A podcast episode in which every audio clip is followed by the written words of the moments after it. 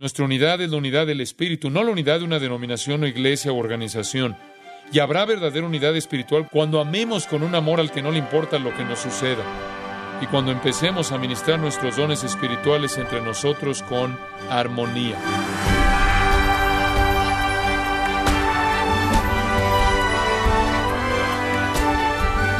Le saluda su anfitrión Miguel Contreras, dándole la bienvenida a su programa Gracias a vosotros con el pastor John MacArthur.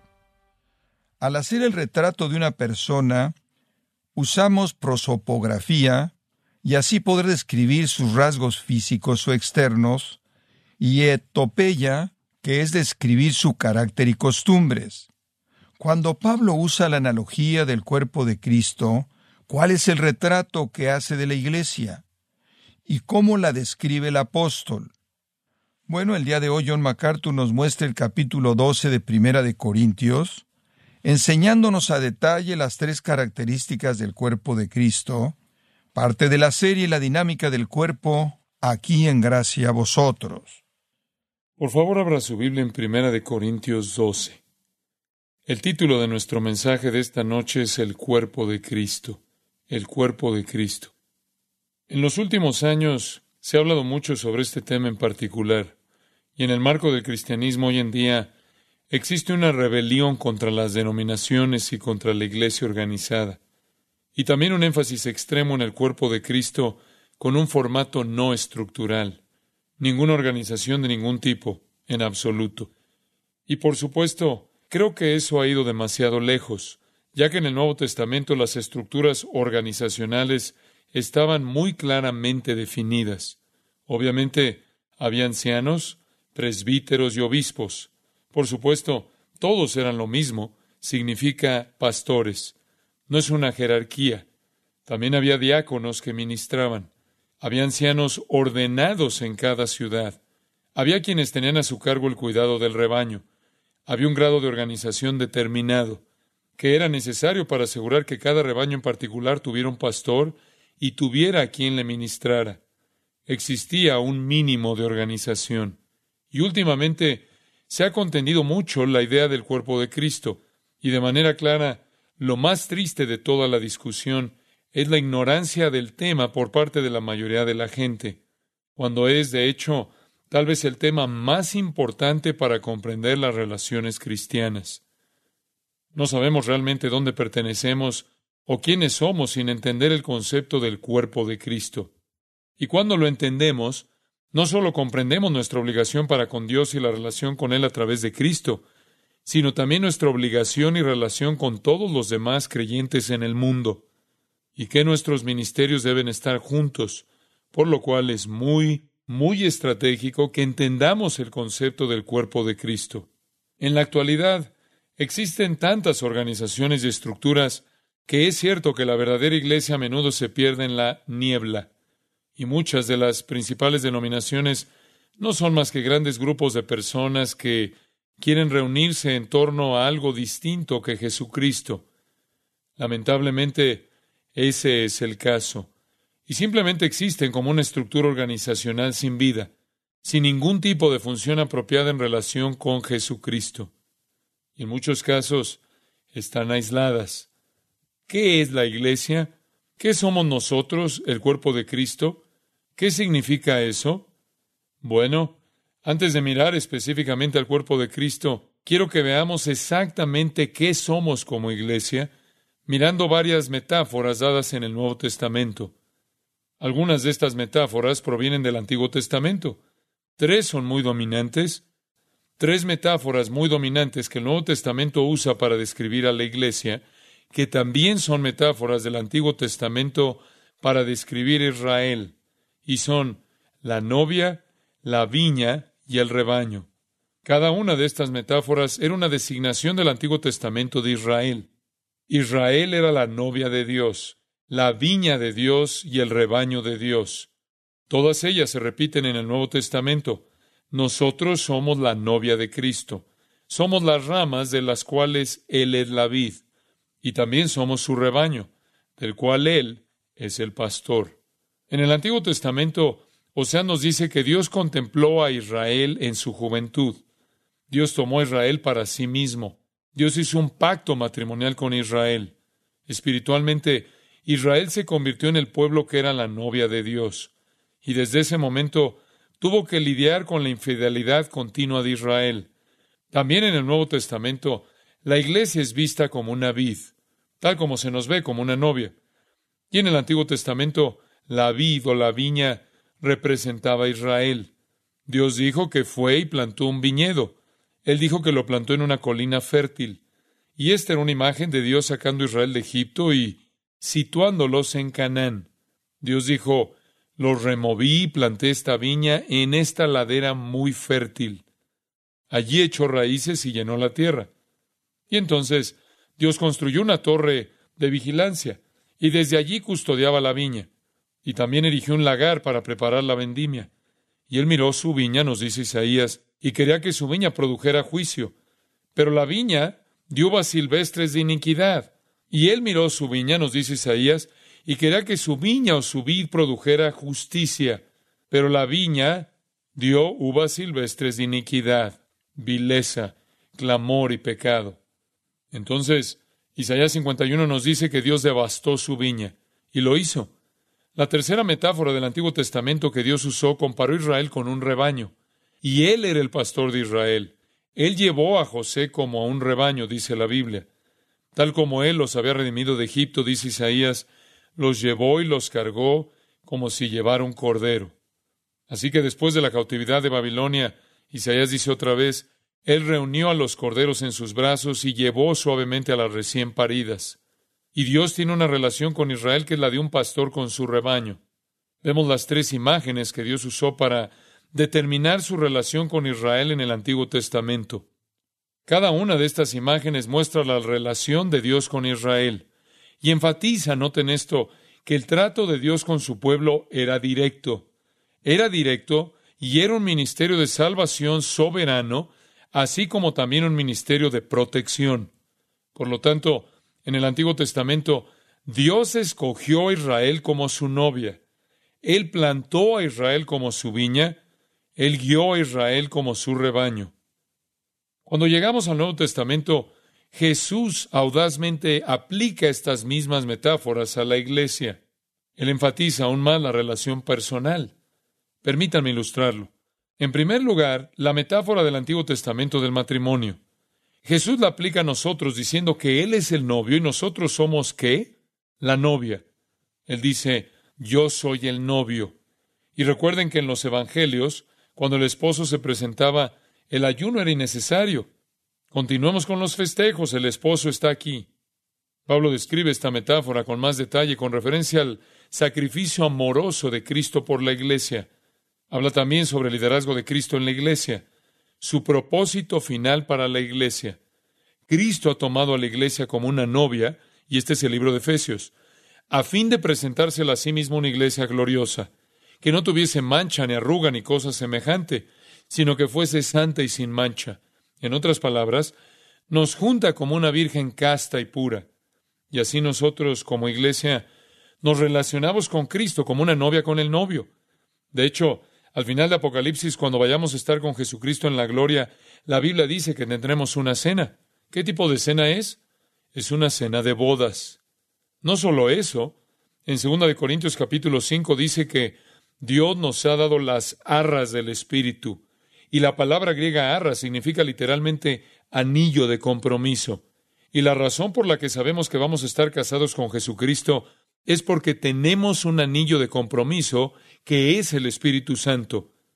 La metáfora del matrimonio está a lo largo de toda la escritura de Pablo en particular y culmina con la visión de Juan de la gran cena de bodas del Cordero en la Nueva Jerusalén, al final del libro de Apocalipsis. Por lo tanto, Jesús utiliza la metáfora del matrimonio para describir a la iglesia.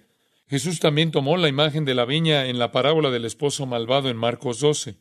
Y allí se refiere a Israel. Y también la extendió, porque en Juan capítulo 15 dice, Yo soy la vid, vosotros los pámpanos. Allí se utiliza la misma metáfora. La iglesia son los pámpanos que dependen de la vid. Debemos permanecer en Él y tenemos que estar sujetos a la purificación del viñador. nosotros somos las ramas y Él es la vid. Y así, Jesús usó la metáfora de la vid, pero no se detuvo ahí. También utilizó la metáfora del pastor. Juan 10, somos un rebaño. Mis ovejas oyen mi voz y yo las conozco y ellas me siguen. Y Jesús es el buen pastor. Él va al desierto para salvar a tan solo una de sus ovejas perdidas. Él da su vida por las ovejas. Él conduce a las ovejas a buenos pastos. Las protege de los lobos. Esta metáfora se expande a lo largo de todo el Nuevo Testamento. Estas son las tres metáforas básicas del Antiguo Testamento que Jesús aplicó para la iglesia. Estas son las principales que se encuentran en el Antiguo Testamento. Hay otras cuatro a las que se alude en el Antiguo Testamento que Cristo también utiliza o que el Nuevo Testamento aplica a la iglesia. Y son las siguientes. El pueblo de Dios también es un reino. Y un reino es un dominio donde alguien es soberano.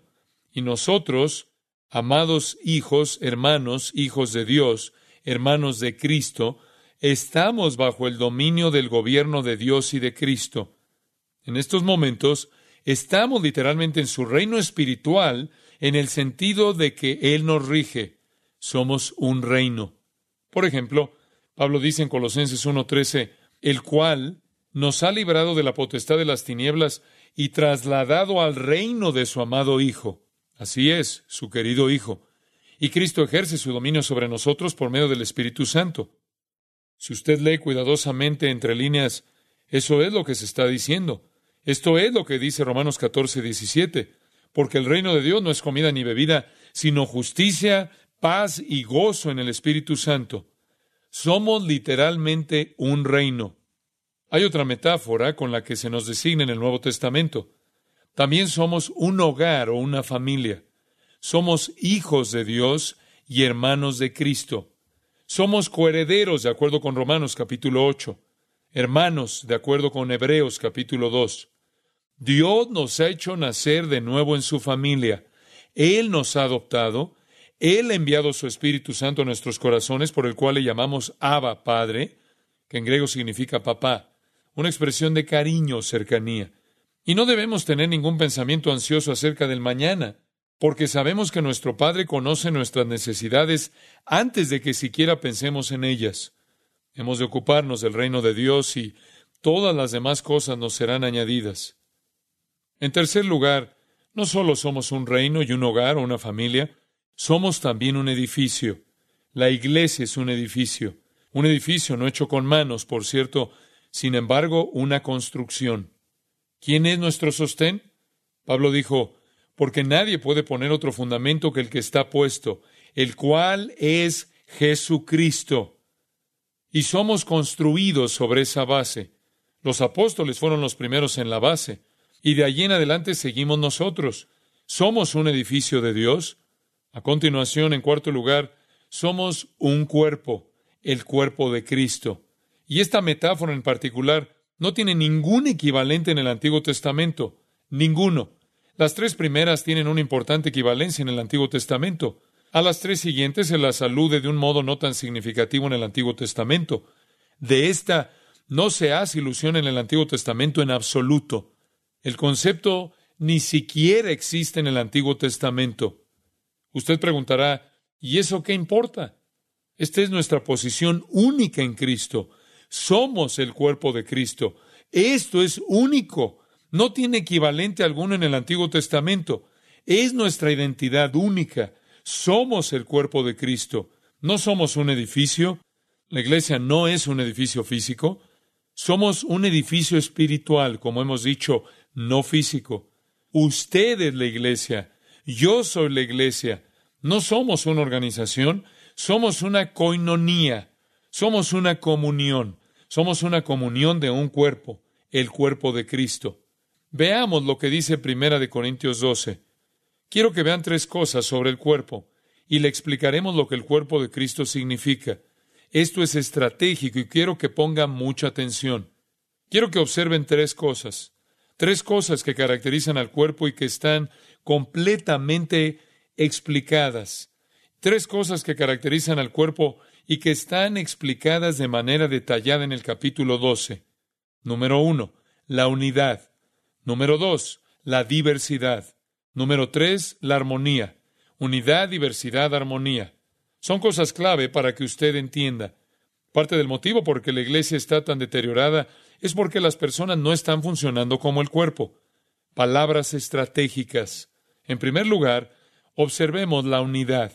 La primera característica dominante de un cuerpo es su unidad. Primera de Corintios 12, 12.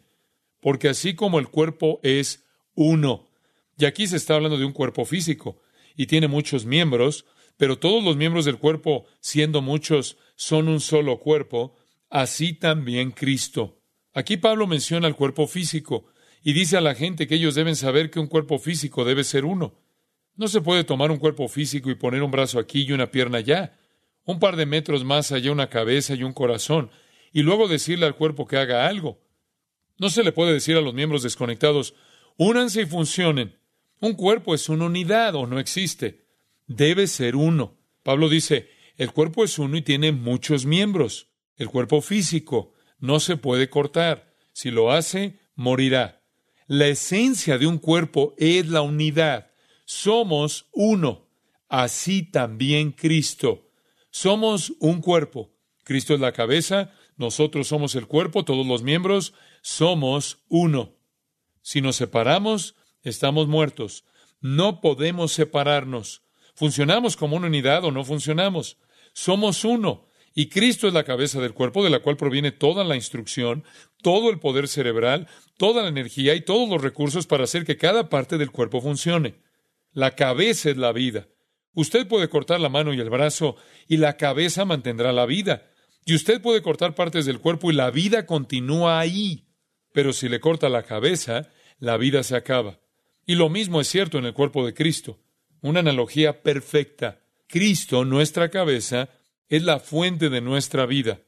Efesios 5:23, Pablo dice, Cristo es cabeza de la iglesia. En Colosenses 1:18 dijo, y Él es la cabeza del cuerpo que es la iglesia.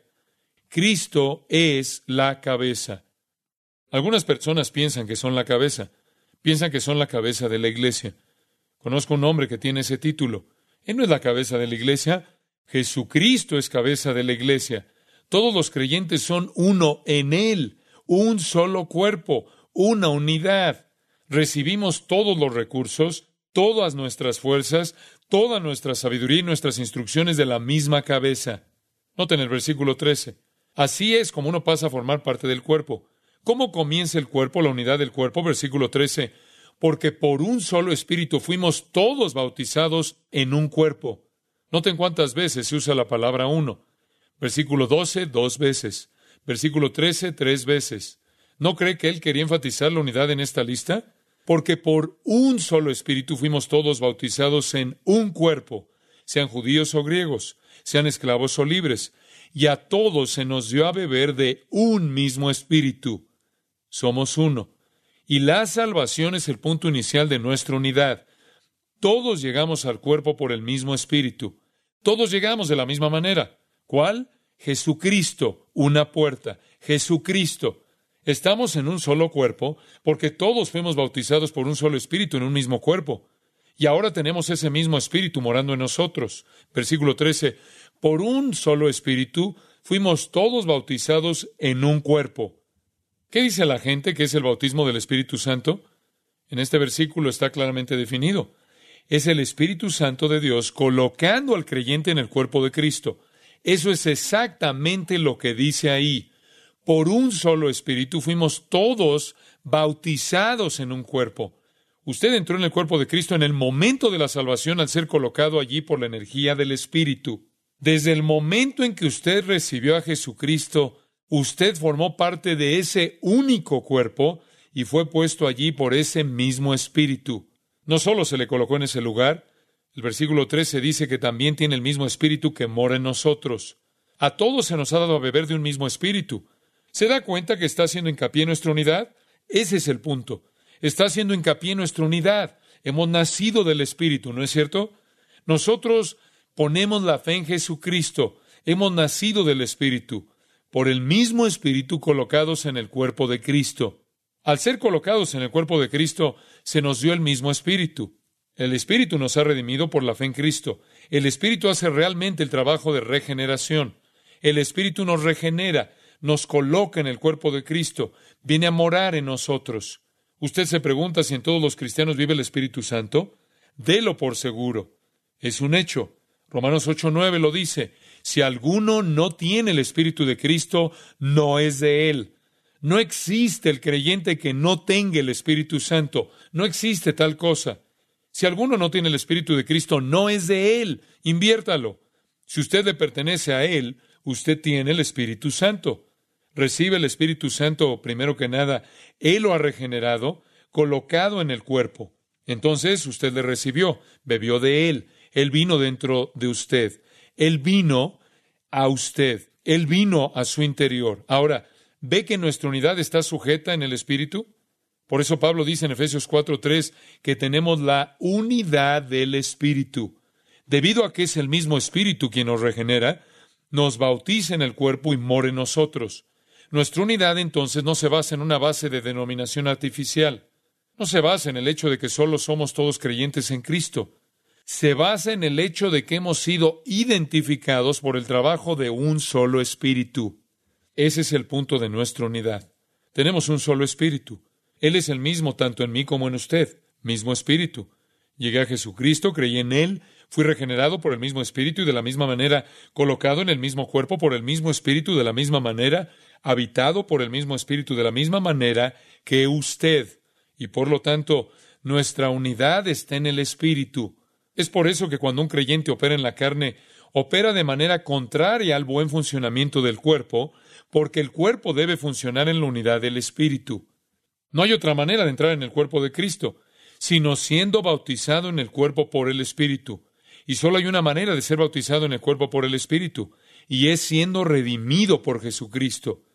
Todos venimos de una manera por medio de un Salvador, por medio de un solo Espíritu, por solo una salvación y así comienza nuestra unidad. En el cuerpo de Cristo, todos llegamos a través de la sangre de Jesucristo por el Espíritu de Dios. Así comenzamos con la unidad esencial. ¿No es interesante cómo una vez que todos hemos conseguido esa unidad y estamos en el cuerpo, nos dispersamos? Todos venimos de la misma manera, experimentamos el mismo espíritu, tenemos el mismo espíritu que reside en nosotros y nos esparcimos. Y entonces pasamos todo nuestro ministerio tratando de poner el cuerpo junto, una vez más, para darnos cuenta de nuestra unidad. Somos uno solo. No existen cosas tales como los supersantos. No los hay. Un pastor dijo, la iglesia es tan fría y el cuerpo está tan muerto que cuando alguien llega con una temperatura de 37 grados centígrados, creemos que está enfermo, creemos que tiene fiebre, pero es normal. Tranquilícenlo. Está fuera de control. Estar totalmente comprometidos con Jesucristo y totalmente absortos en el ministerio del Espíritu no es ser maravilloso, es ser normal. Usted vino por un espíritu a un cuerpo, al igual que el resto del mundo.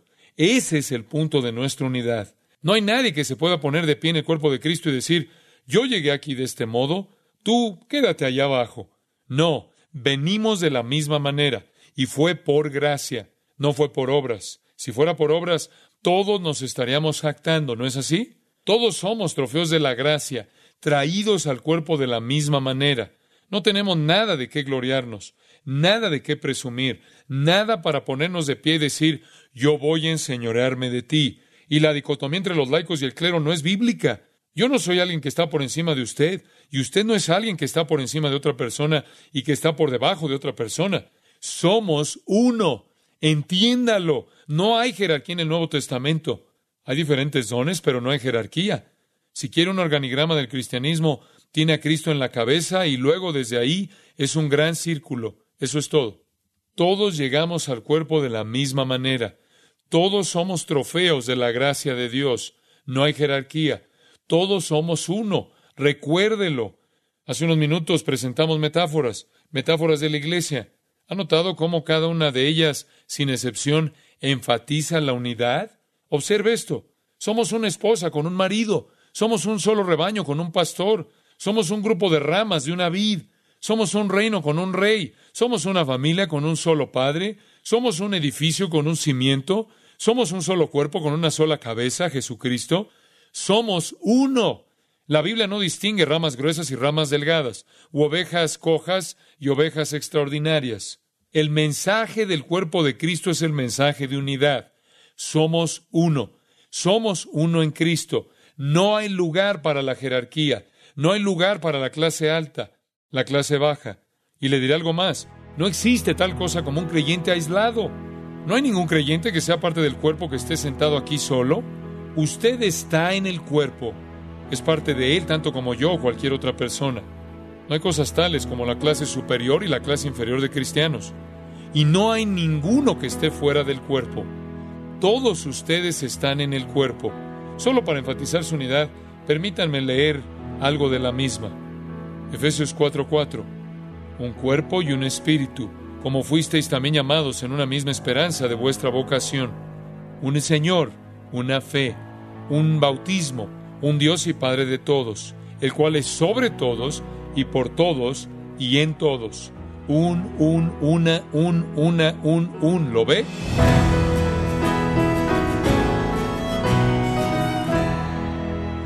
O John MacArthur nos recordó acerca de nuestra unidad en Cristo. La Iglesia es una asamblea de personas redimidas que deben su vida y comunión en Cristo al mismo Espíritu Santo.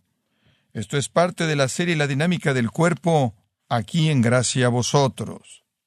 Estimado oyente, quiero invitarle a leer el libro Grandes temas de la Biblia, escrito por John MacArthur, en donde integra sermones que edificarán los corazones y vidas por medio de la palabra predicada. Lo puede obtener en gracia.org o en su librería cristiana más cercana. Y le recuerdo que puede descargar todos los sermones de esta serie, La dinámica del cuerpo, así como todos aquellos que he escuchado en días, semanas y meses anteriores, animándole a leer artículos relevantes en nuestra sección de blogs en gracia.org. Si tiene alguna pregunta o desea conocer más de nuestro ministerio, como son todos los libros del pastor John MacArthur en español o los sermones en CD, que también usted puede adquirir, escríbanos y por favor mencione la estación de radio por medio de la cual usted nos escucha en gracia a vosotros. Es importante conocer no solo el país y ciudad de donde usted nos escucha, sino también la radio. Para quienes contactan nuestro ministerio por primera vez, pueden solicitar una copia del mensaje de promoción sin costo alguno, un mensaje por oyente únicamente. Si usted vive en los Estados Unidos o Puerto Rico, escríbanos a Gracia Vosotros, P.O. Box 4000, Panorama City, California 91412. O puede escribirnos a través del siguiente correo electrónico radio arroba